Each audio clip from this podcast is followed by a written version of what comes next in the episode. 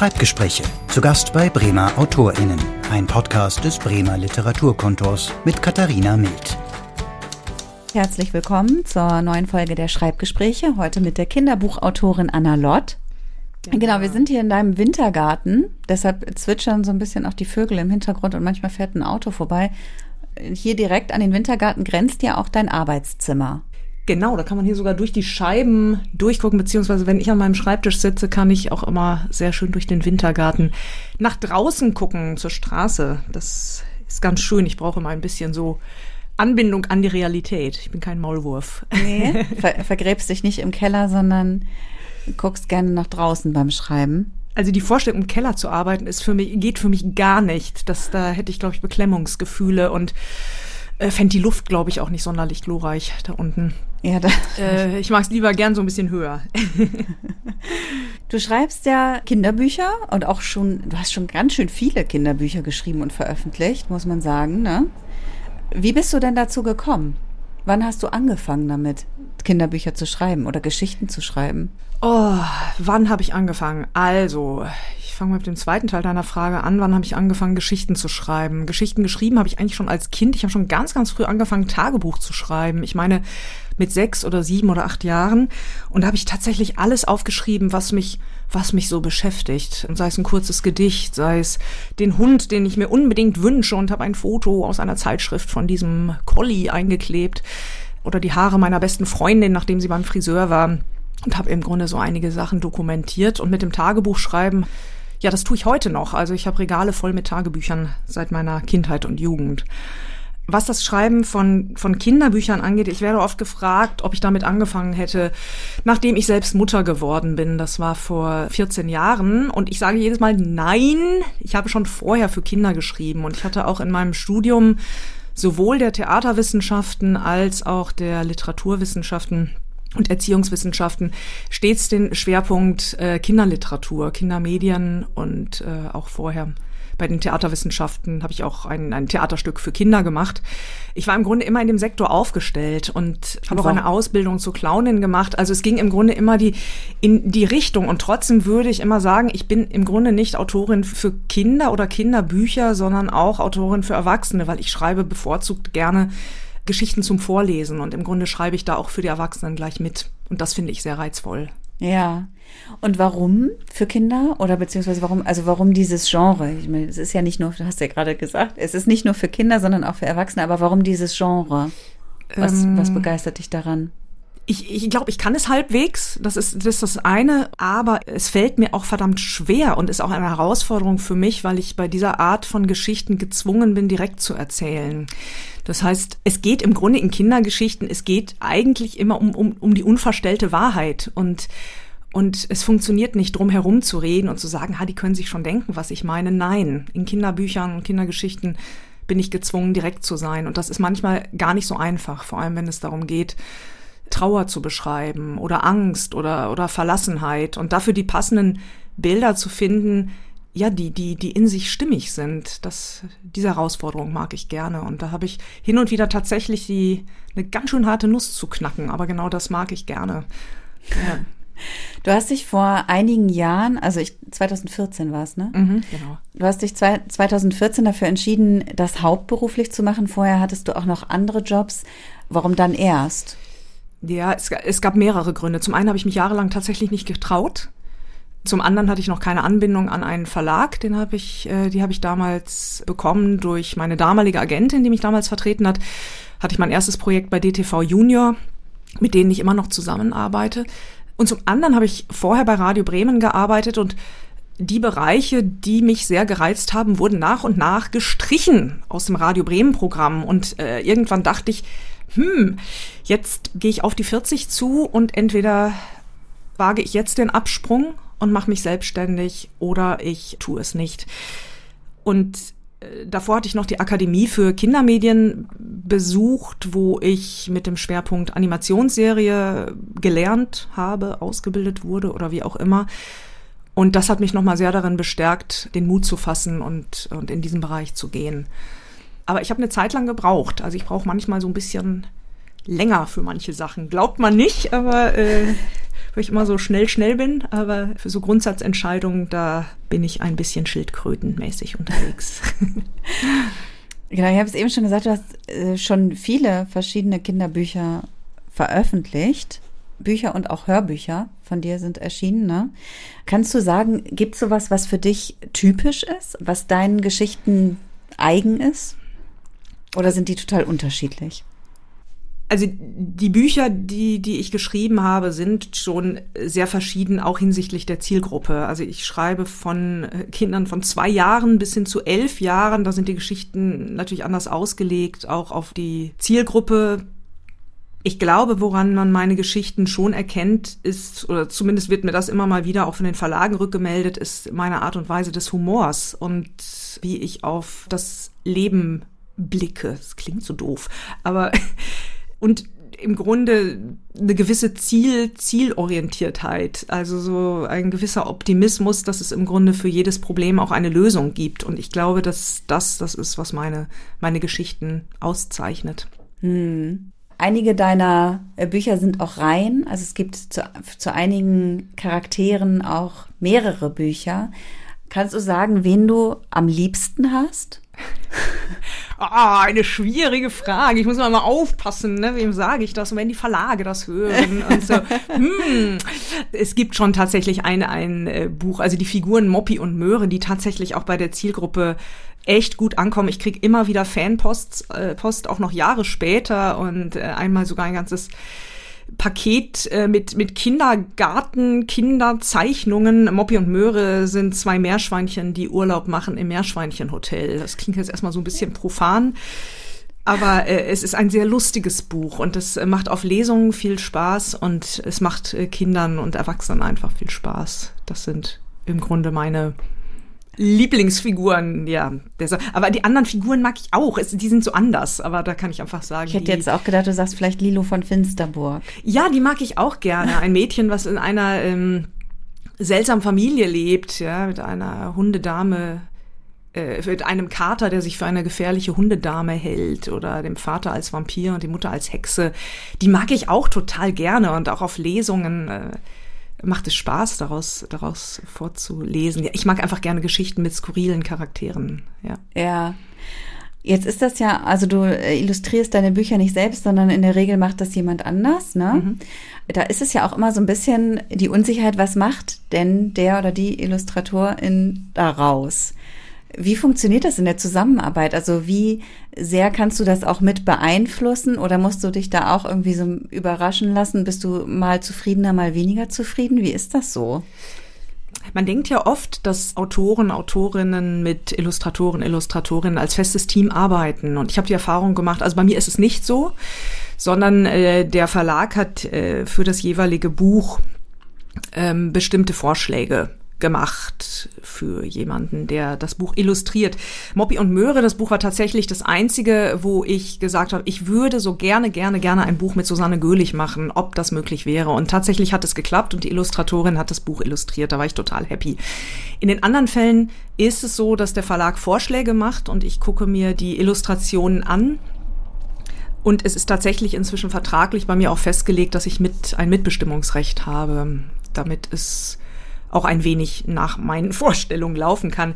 Das ist nicht immer der Fall. Also es ist manchmal auch äh, ganz spannend. Es gab ein Buch, das habe ich mit einer völlig anderen Vorstellung geschrieben. Das war Opa und der fliegende Hund. Das ist ein Buch über, über Abschied und Trauer und, und Verlust. Ein Bilderbuch. Und da hatte ich die Figur im Kopf so geschrieben, dass sie im Grunde in einem sechsten, siebten Stock eines Hochhauses wohnt und dort aus dem Fenster schaut. Und als ich die Illustrationen gesehen habe, das war der Hammer, dann war es ein Einfamilienhaus und äh, eine Bank im Garten und es war alles sehr idyllisch. Und das hatte ich mir beim Schreiben gar nicht so gedacht. Also da waren auch für mich die Eltern eher dunkelhäutig und nicht hellhäutig wie im Buch. Also da war ich schon sehr erstaunt nachher, was an und für sich dann auch in Ordnung war. Aber meine Vorstellung beim Schreiben war eine ganz andere. Das war mhm. spannend. Ja, da muss man, so stelle ich mir das vorher alles auch so ein bisschen loslassen können. Ne? Man hat es dann nicht mehr so in der Hand, nicht mehr so ganz, sondern man muss auch ein bisschen sich äh, ja auf ein Abenteuer einlassen irgendwie. Ja, und teilweise auch kompromissbereit sein. Und hin und wieder ist es auch spannend, weil die Zeichnungen die Geschichten auch voranbringen. Also es kommt auch schon vor, dass ich dann beim Schreiben den Text nochmal ändere, weil die Zeichnung etwas anderes hergibt oder die, die ersten Skizzen der Charaktere etwas anderes ja hergeben. Das ist total spannend. Und ja, und hin und wieder ist es dann einfach, einfach beglückend und lustig zu sehen, was dabei rauskommt. Und weil, ja, das ist schön. Ja. Du hast aber hier in deinem Büro hast du ja nicht nur, du hast einen, einen Schreibtisch mit Computer, an dem du auch schreibst, ne, aber du hast noch einen zweiten Tisch. Und da ist ein Spiegel drauf. Was machst du denn da? Genau, ich habe einen. Ist das dein Schminktisch? Das ist mein Schminktisch, genau. Ich muss mich mal schminken, bevor ich an den Schreibtisch gehe. äh, nee, ich schreibe auch im Schlafanzug und so weiter. Ja, genau. Ich glaube, der, der Postbote äh, denkt auch manchmal, dass, dass ich seltsamerweise immer im Schlafanzug bin. Nein, so schlimm ist es nicht. Nein, ich bin schon vernünftig angezogen. Aber ich habe tatsächlich einen zweiten Tisch in meinem Zimmer seit einiger Zeit, weil ich oft, bevor ich Geschichten oder beim Entwickeln von Geschichten zeichne, ich, ich kann es überhaupt nicht, aber ich mache mir Notizen, ich mache Skizzen, ich, ich zeichne die Figuren auf meine äh, ein wenig stümperhafte Art und Weise, weil ich durchs Zeichnen, Aufschreiben oft bei den Geschichten auch weiterkomme. Und den Spiegel habe ich in dem Fall tatsächlich genutzt, um zu wissen, wie sich Worte äh, spiegeln. Und weil ich gerade an einer Geschichte arbeite, wo es möglicherweise äh, Wolken gibt, die sich im Wasser spiegeln und ein bestimmtes Wort hergeben. Und ich musste einmal wissen, wie sehen diese Wolken denn am Himmel aus und äh, im Endeffekt dann nachher auf dem Teich, in dem sie sich spielen, habe ich ein bisschen ausprobiert. ah, also das ist sozusagen eine, eine neue Installation mit dem Spiegel oder ist der da? Genau, erst dann der Spiegel tatsächlich so, weil hier kein anderer Platz dafür war. Es war aus der Not geboren und dann habe ich ihn tatsächlich letztens genutzt, um ein bisschen mit, mit Worten zu spielen. Ja. ja. Was hast du sonst noch so rund um deinen Arbeitsplatz, was dir wichtig ist, was du brauchst? Sehr viele Bücher in Regalen. Genau, ich habe Bücher da, mit denen ich arbeite. Also tatsächlich äh, steht gerade Alice im Wunderland neben meinem Schreibtisch, weil ich ein, ein Konzept habe für Erwachsene, also genau, ich schreibe nicht nur für Kinder, sondern auch, auch äh, für Erwachsene, habe aber bislang nur Kinderbücher ver veröffentlicht, aber mache auch Sachen für Erwachsene, gerade an denen ich arbeite dann einige Bücher, Freud, Traumdeutung, was habe ich denn da noch stehen? Ottfried Preußler steht tatsächlich seine Biografie. Mhm. Steht an meinem Schreibtisch, in die ich hin und wieder auch reingucke, weil ich es sehr inspirierend finde, von ihm zu lesen und auch sein, sein Blick auf Geschichten für Kinder. Gerade habe ich ein, ein Buch über Frösche, ein Sachbuch an meinem Schreibtisch stehen, weil ich an einem Kinderbuch arbeite mit Froschcharakteren. Mhm. Ja, und sonst das, das Übliche über Geschichten schreiben. Äh, ein Märchenbuch, mit dem ich letztens gearbeitet habe, steht auch an meinem Schreibtisch. Und. Und dann hast du noch ein Sofa da stehen. Ein Sofa, auf das ich mich hin und wieder lege, um zu lesen. Tatsächlich. Ja. ja. und du hast eben Ottfried Preußler genannt. Ist das ein Autor, ein Kinderbuchautor, wo du sagst, dass der hat dich auch beeinflusst? Oder? Der hat mich interessanterweise am, am Beginn meines Schreibens äh, gar nicht so beeinflusst, sondern eher dahingehend, dass ich im Grunde ständig damit äh, beschäftigt bin, in meinem Schreiben mich äh, zu verorten. Wofür schreibe ich äh, oder was ist der Sinn und Zweck meiner Arbeit? Und möchte ich einfach nur Auftragsarbeiten machen und bestimmte Serien schreiben oder habe ich äh, tatsächlich, es klingt so wichtig, aber habe ich tatsächlich was zu sagen? Also was, was macht es wett, dass ich so viel Zeit alleine verbringe mit meiner Arbeit? Und es werden viele Debatten geführt, auch unter Autorinnen und Autoren über, über Rassismus, über Gender, über Sprache, was ist Literatur, was ist keine Literatur, was ist für welches Zielpublikum auch geeignet. Und Kinderbuch ist nicht gleich Kinderbuch. Es gibt unterschiedliche Kinder. Die einen mögen Abenteuergeschichten, die andere mögen tatsächlich in Anführungsstrichen Hochliteratur. Das sind sehr wenige Kinder, die gibt es aber hin und wieder auch was holt im Grunde alle Kinder ab? Also wie, wie treffe ich sozusagen einen Kern dessen, was auch Menschsein ausmacht? Und um auf Ottfried Preußler zurückzukommen, was ich an ihm ganz spannend finde, er wurde äh, Zeit seines Lebens teilweise sehr angefeindet, dass er bei den politischen Debatten von Gleichberechtigung der Frau oder Kindesmissbrauch und so weiter in seinen Büchern nicht eingegangen ist, was ja damals hochpolitisch war und auch in der Kinderliteratur ja, thematisiert wurde. Und er hat im Grunde sich nie einer Strömung angeschlossen, sondern hat gesagt, ich bin Autor für Kinder und ich schreibe Geschichten. Und äh, das ist das, was ich mir im Grunde von, von Ottfried Preußler auch, auch mitnehme, weil ich denke, jede Geschichte ist geprägt von einer Haltung des Autors, der Autorin und äh, diese Haltung spiegelt sich in den Geschichten auch wieder, ohne explizit bestimmte Themen wie Ausgrenzung, Rassismus, Gender zu benennen. Also weniger so ein erzieherischer Auftrag als mehr ein einfach Geschichten erzählender Auftrag. Genau, das ja. ist das, was mich vielleicht sogar mein ganzes Leben noch beschäftigen wird. Also immer diese Gratwanderung, was mache ich da eigentlich? Und da im Grunde in Reflexion zu mir zu stehen, aber gleichzeitig auch kreativ zu bleiben. Das finde ich ist ein Spannungsfeld, das ist nicht immer ganz einfach. Mm. Und hast du auch was zu sagen? also was du so, äh, was Bestimmtes, was du auch mitgeben willst? Also das ja, äh, ja, ohne jetzt erzieherisch, ich meine, das ist ja eben schon ein bisschen gesagt. Du sagst auch, die Haltung spiegelt sich irgendwie in den Geschichten wieder. Also gibt es da schon was, wo du auch, was, wo du gut findest, dass du was transportierst? Hm. Also ich merke, wenn ich mit der Haltung rangehe, so, ich möchte Kindern jetzt erzählen, was weiß ich, Rassismus ist Kacke. Hm. wenn ich mit dem Ansatz ein Buch schreibe, das wird nichts. Das funktioniert nicht. Das wird verkrampft. Das wird von, vom Kopf her geschrieben und nicht vom, von im Grunde meiner Lust am Schreiben. Und ich merke aber auch, wenn ich äh, anders rangehe, also ich habe das ja eben schon gesagt, ich, ich zeichne die Figuren auf, ich, ich habe Alltagssituationen, wo ich merke, ey, wie geil ist das denn, ja? Da, darüber möchte ich eine Geschichte erzählen. Das ist für mich der erste Impuls für eine Geschichte. Dass im Grunde die, die Werte, die ich vertrete oder auch für, für richtig halte, indirekt oder auch unbewusst in meine Geschichten mit, mit einfließen. Und Sei es beispielsweise, ich komme nochmal auf Moppi und Möhre zurück, da geht es zwar um Meerschweinchen, die Urlaub machen im Hotel, es gibt aber ein Meerschweinchen, das immer absolut unfreundlich und gemein zu den anderen ist. Und im Endeffekt stellt sich heraus, ja, es ist unfreundlich zu den anderen, weil es ein Meerschweinchen ist, was nun mal nicht abgeholt worden ist aus diesem Hotel, was zurückgelassen wurde und was äh, glaubt, dass da niemand draußen ist, der, der es gerne hat und mag und das der Grund ist, warum es sich im Grunde aus Neid heraus äh, zu den anderen ungerecht verhält. Und im Endeffekt äh, löst die ganze Combo sein Problem und bringt ihn nach Hause zurück zu einem Jungen, der ihn damals einfach verloren hatte. Und das Thema äh, Verlust oder, oder Heimatlosigkeit oder Verlassensein kann man auch so erzählen. Mm. Es muss nicht immer ganz und gar tragisch sein. Mm. Ja. Und ist, hast du aber schon einen bestimmten Wunsch, was deine Geschichten auch bei den Kindern auslösen? Und oder auch, du sagst ja auch, auch für Erwachsene, also bei, bei den Menschen, die es vorlesen oder die es lesen äh, oder erzählt bekommen, vorgelesen bekommen, was das mit denen macht.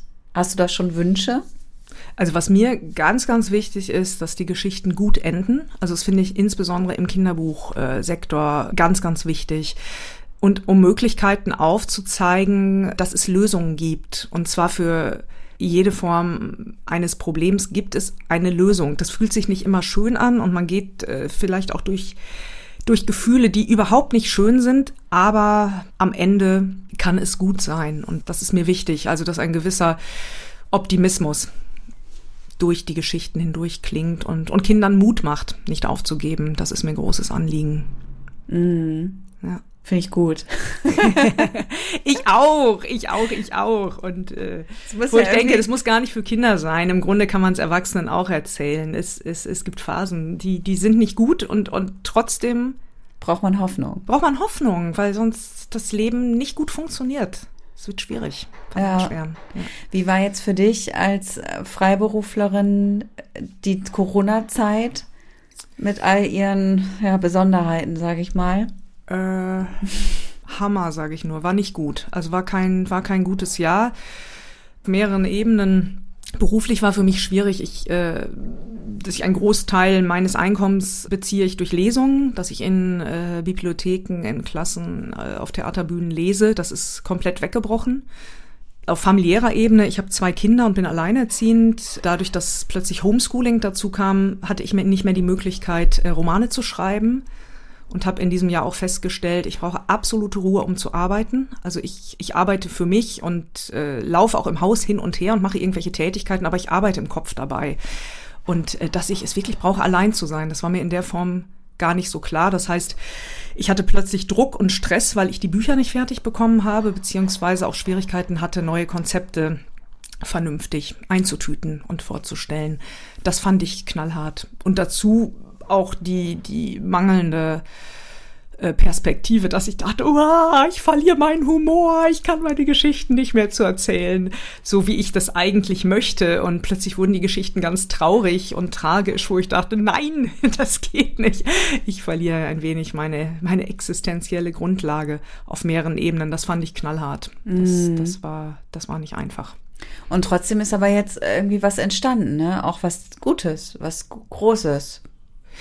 Ja, ich habe tatsächlich ein, einen Roman zu Ende gebracht. Es war alles ein bisschen verzögert. Er erscheint im nächsten Jahr bei DTV Junior im Frühjahr und wird sogar Pressetitel, was mich, was mich sehr freut, äh, mit Illustrationen von dem renommierten Illustrator Thomas M. Müller. Der heißt witzigerweise so ähnlich wie der Fußballer, ist es aber nicht. Und an dem Projekt hatte ich sehr zu knacken. Das wurde auf einmal ganz, ganz traurig, dieses Buch, was es im Kern auch ist. Es geht um, um um Verlassensein, um nicht geliebt werden, um Heimatlosigkeit. Aber ich habe meinen humorvollen Grundton verloren und das war wirklich hart. Und da dachte ich schon, so mehr geht aber nicht und so gebe ich das Buch jetzt ab. Und die Lektorin sagte nur, Mensch, Anna, du, du kannst da mehr. Und ich so, nein, ich kann nicht mehr. Es, es funktioniert nicht mehr. Und dann habe ich das Buch einige äh, Wochen zur Seite gelegt oder das Manuskript und habe wieder reingeguckt und dachte auf einmal, verdammt nochmal, das kriege ich aber besser hin. Und dann habe ich alle Termine tatsächlich nochmal auf den letzten Drücker vertagt und habe mich zehn Tage und Nächte hingesetzt und habe wirklich gedacht, also entweder zeige ich jetzt, was ich auf dem Kasten habe, oder ich, ich pack ein oder ich mache das nicht mehr. Und ich glaube, es ist ein, ein tolles Buch herausgekommen, also wo ich jetzt wirklich sagen kann, ja, das war die härteste Nuss, die ich bislang zu knacken hatte. Aber ich glaube, es wird ein wirklich, wirklich gutes Buch. Zehn Tage und Nächte sich hinsetzen, das klingt echt, das klingt auch hammerhart. Wie hält man das denn durch? Oder merkt man das währenddessen gar nicht? Ich habe es plötzlich nicht mehr gemerkt. Ich habe eine Disziplin an den Tag gelegt, äh, die ich von mir kannte, aber nicht in solcher Form. Also ich hatte tatsächlich nur noch zehn Tage. Ich wusste, dann muss das Buch auf dem Tisch liegen. Und weil der Illustrator wartete, weil die andere Lektorin, es waren zwei Lektorinnen dran, äh, warteten, wo ich merkte, jetzt ist wirklich höchste Eisenbahn. Und dann habe ich wirklich ganz klar morgens halb sechs aufstehen, bisschen bewegen an den Schreibtisch, wieder bewegen, Sport machen, wieder an den Schreibtisch und habe das für Kapitel für Kapitel abgearbeitet. Und das hat funktioniert. Da war ich selbst nochmal erstaunt. Ein bisschen wie Leistungssport. Ja. Aber es hat sich gezeigt, Hoffnung lohnt sich. Hoffnung Ende. lohnt sich, ja. Hoffnung lohnt sich. Also ich hoffe sehr. Es ist ja noch nicht auf dem Markt, ne? Wer weiß. Ich Aber bin ich gespannt, ja. was, äh, was das Publikum sagt. Aber ich hoffe wirklich, dass es gut läuft. Ja, ja sehr schön. Ist es denn sonst so, dass du so einen sehr strukturierten, also wenn man jetzt mal abgesehen von Corona, dass du sonst so einen dir sehr strukturierten Tag als Freiberuflerin machst? Oder ändert sich das sowieso immer mit, äh, weil du dann irgendwie Lesungen und Veranstaltungen und hin und her sowieso alles immer jeder Tag anders? Oder hast du auch so feste Rhythmen, wo du sagst, so jetzt vormittags sind die Kinder aus dem Haus, dann sitze ich immer am Schreibtisch oder keine Ahnung. Genau, die, also wenn der normale Alltag in Anführungsstrichen, der jetzt gerade wieder äh, vor einigen Wochen wieder begonnen hat, äh, losgeht, genau, bin ich im Grunde gezwungen, äh, dann zu arbeiten, wenn meine Kinder äh, in der Schule sind. Ich mache das aber tatsächlich auch, wenn sie nicht da sind oder wenn sie das Wochenende über nicht da sind und ich noch Projekte zu machen habe, dass ich im Grunde sehr strukturiert arbeite. Also, dass ich früh aufstehe, mich an den Schreibtisch setze, dann eine längere Pause mache, wo ich mich bewege, wo ich in den letzten Wochen war ich immer wieder im Wald und habe im Kopf im Grunde mit den, also bin spazieren gegangen und habe aber an den Geschichten weitergearbeitet, indem ich Texte ins Diktaphon gesprochen habe. Ich habe so ein tolles Programm, die sich dann automatisch transkribieren und mit denen ich dann anschließend am Schreibtisch weitergearbeitet habe. Das mache ich aber noch nicht so lange. Also was ich sonst tatsächlich aber immer gemacht hat, dass ich immer die Arbeit mit ganz viel Bewegung verbunden habe. Ich kann nicht so lange am Schreibtisch sitzen, ohne mich zu bewegen. Da bin ich zu zappelig. Oder ich muss auch Menschen zwischendurch treffen und ähm, brauche Austausch. Genau. Ich habe äh, oder oft das Gefühl, dass ich ein bisschen chaotisch arbeite, bekomme aber von einigen äh, Kolleginnen, Kollegen, Freunden immer wieder rückgemeldet, boah, du bist so diszipliniert und strukturiert. Also irgendwie scheint da doch eine gewisse Struktur drin zu sein in meinem Chaos. Ja. Du hast doch eben gesagt, es wäre, dein Arbeitsplatz wäre chaotisch, finde ich gar nicht. Ja, ich habe natürlich auch ein bisschen aufgeräumt, Ach weil so. ich doch wusste, dass du kommst. Ich finde es trotzdem immer noch chaotisch. Aber äh, genau, es ist, ist ich habe immer so ganz viele Bücher, Stapel und äh, Manuskripthäufchen. Also das ist meine Art von Sortierung und diese Häufchen stapeln sich dann immer mehr um mich herum am Ja. Schreibtisch. Aber so ein Genau. kreatives Arbeiten braucht ja manchmal, glaube ich, auch einfach viele Dinge, die irgendwie sich dann miteinander verknoten können und wieder entwirren und so. Ja, aber zu viel Chaos dazu. auch nicht. Also ich merke, wenn um mich herum ganz, ganz viel Chaos ist, äh, dann kann ich auch nicht arbeiten. Dann kriege ich mich selbst im Kopf nicht äh, sortiert. Und deshalb so eine gewisse Struktur, die, also die ich als äh, Struktur wahrnehme, andere vielleicht nicht, brauche ich, um, um im Grunde im Kopf auch zur Ruhe zu kommen und Ideen zu haben und mit Ideen zu arbeiten. Ja. Und bist du zufrieden, so wie das jetzt alles läuft mit, dein, mit deinem Schriftstellerinnen-Dasein, mit deinem Autorinnen-Dasein? Oder hast du noch große Pläne für die Zukunft? Andere Pläne für die Zukunft, sagen wir mal. Also andere Pläne habe ich nicht tatsächlich. Also es hat sich mir in dieser Corona-Zeit, wo ich ja vorhin schon gesagt habe, die ich nicht ganz einfach fand, wo ich kurz davor stand, das Handtuch zu schmeißen, äh, wo tatsächlich meine Mutter, Wahnsinn, meine Mutter zu Recht sagt, ja, aber Kind, was willst du denn dann machen? Und mir plötzlich klar wurde, scheiße, was mache ich denn dann? Ich habe mir den Eindruck, ich habe sogar keine andere Wahl, was was Quatsch ist, das stimmt nicht. Ich könnte ja auch einen anderen Job machen. Ich habe noch vieles vor, tatsächlich. Und ich kann gar nicht genau, genau benennen, was ich noch machen möchte, aber ich möchte auf jeden Fall schreiben. Ich möchte Geschichten entwickeln. Das ist so mein Steckenpferd. Ich entwickle total gerne Geschichten und, und bringe die in eine Form und Struktur und, und arbeite gerne an, an Figuren.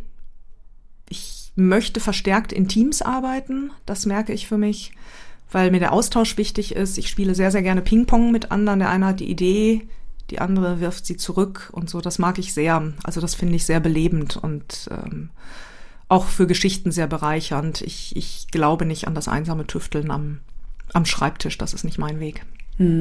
Und sonst, ich, ich lasse mich inspirieren. Ich bin froh, dass, dass es lockerer wird, gerade nach dieser Corona-Zeit, weil die Möglichkeit besteht, wieder rauszugehen vom Fitnessstudio über, äh, über das Kino, Theater.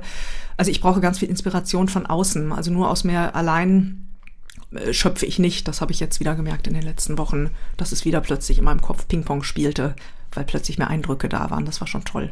Ja. Also ich, ich mache auch Projekte für einen Film. Das mache ich, dass mein erstes Buch tatsächlich verfilmt wird. Das wird nächstes Jahr gedreht. Das ist gerade ganz spannend. Ja, wo ich auch am Drehbuch nach wie vor arbeite. Im Film dauert das ja immer alles ein bisschen länger.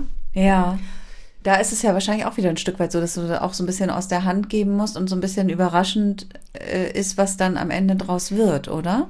So, wer spielt welche Rollen? Genau, da habe ich erstmal so nicht den Einfluss, was schon stattfindet, ist, dass ich mit der Produktionsfirma und auch mit der, mit der Regisseurin im Gespräch äh, stehe, was das Buch angeht. Und ich äh, freue mich im Grunde sehr über Anregungen von außen, weil man oft im, im eigenen Schaffen so betriebsblind ist. Und dann tauchen plötzlich Fragen auf, wo ich denke, mein Gott, das ist doch völlig logisch, wie hier der Verlauf des Mobbings. Es geht in dem Fall um, um Mobbing und Strategien der, der Fantasie, um Situationen zu bewältigen, auf eine sehr humorvolle Art und Weise, die aber zugleich tragisch ist. Also wenn dann plötzlich eine Frage kommt, ja, aber wie reagiert denn da die Klasse? Wie ist denn die Entwicklung der Klasse dieses Mädchens, wo ich denke, ja, aber das liest man noch im Drehbuch und plötzlich zu merken, nee, das liest man eben nicht. Das habe ich die ganze Zeit mitgedacht, aber nicht aufgeschrieben. Und dass es da nochmal sehr um, um Feinschliff und Feinarbeit geht, das finde ich im Grunde gut, da also in diesem Austausch zu stehen und miteinander am Stoff zu arbeiten. In meinem Bereich ist es ja so, es, es gibt so eine, die Faustregel nicht, aber es gibt so eine Regel, zehn, man reicht zehn Ideen ein, ja, und eine funktioniert. Das ist nicht immer erquickend, aber das gehört dazu. Was, was ich aber äh, jedes Mal mache, ich gucke mir die Kritik ganz genau an und in der Regel arbeite ich damit äh, an den Stoffen und äh, baue diese Kritik in die Stoffe ein und entwickle dann daran weiter oder damit weiter. Das finde ich im Grunde immer sehr, sehr bereichernd. Ich stelle stell mir es auch vor, also so dann so sowas loszulassen und also Ideen wieder zu begraben, ist auch schwierig, oder?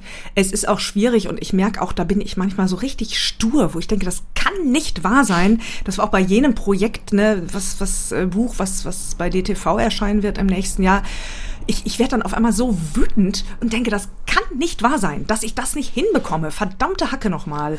Und, und diese Wut und diese Energie setzt hin und wieder dann tatsächlich auch was, was äh, frei, was im Endeffekt auch gut sein kann. Es kommt aber auch hin und wieder vor, dass, dass Geschichten nicht funktionieren. Und dann ist es auch manchmal gut zu sagen, die sind noch nicht reif, die lege ich nochmal zur Seite. Wer weiß, was in, in drei, vier, fünf, sechs, sieben Jahren sein wird. Da ändert sich ja manchmal viel und dann ist man vielleicht auch ein bisschen reifer und kann besser damit arbeiten. genau. ja. Das sind insbesondere Themen, die, die ganz nah, äh, die ganz viel mit mir zu tun haben und vielleicht auch mit meiner eigenen Geschichte. Da ist es manchmal gut, da noch ein bisschen mehr Abstand zu haben. Dann werden die Geschichten auch besser, als wenn man zu nah dran ist. Mm. Und dafür ist wahrscheinlich das Ping-Pong-Spielen auch gut, wenn man ja auch jemanden hat, mit dem man da so auch ein bisschen Ping-Pong spielen kann, weil das bringt das ja auch einmal noch ein bisschen weiter von einem selbst weg, oder? Ja, unbedingt. Also wo, wo auch manchmal als, als Rückmeldung kommt, ach, ich lese, ich lese die Geschichte jetzt so und was weiß ich, für mich ist das ein Sozialdrama, wo ich dachte, huch, das habe ich beim, beim Schreiben gar nicht gedacht. Für mich war das eigentlich eher schwarzhumorig und da nochmal zu gucken, also sich selbst doch immer wieder da zu sortieren und äh, auch zu gucken, Moment, mit welcher Haltung schreibe ich hier gerade eigentlich und, und wo stehe ich und wie nehmen andere das eigentlich wahr? Da ist es manchmal gut, über andere einige Schritte zurückzumachen und das große Ganze zu betrachten. Mm. Ja. Ja, vielen, vielen Dank, dass du da warst bei den Schreibgesprächen und sehr gerne. ich genau drücke dir beide Daumen für für den großen Wurf oder für die beiden großen Würfe muss man eigentlich sagen, ne, für den Film und das und das neue Buch. Ganz viel Freude auch einfach weiterhin am Schaffen und ja, dass Corona nicht wieder äh, uns herausfordert. In die Knie zwingt, aber ja. dann können wir ja immer noch beten. Es geht dann ja auch. genau. Schreibgespräche. Zu Gast bei Bremer AutorInnen. Ein Podcast des Bremer Literaturkontors. Mehr Folgen gibt es auf literaturkontor-bremen.de.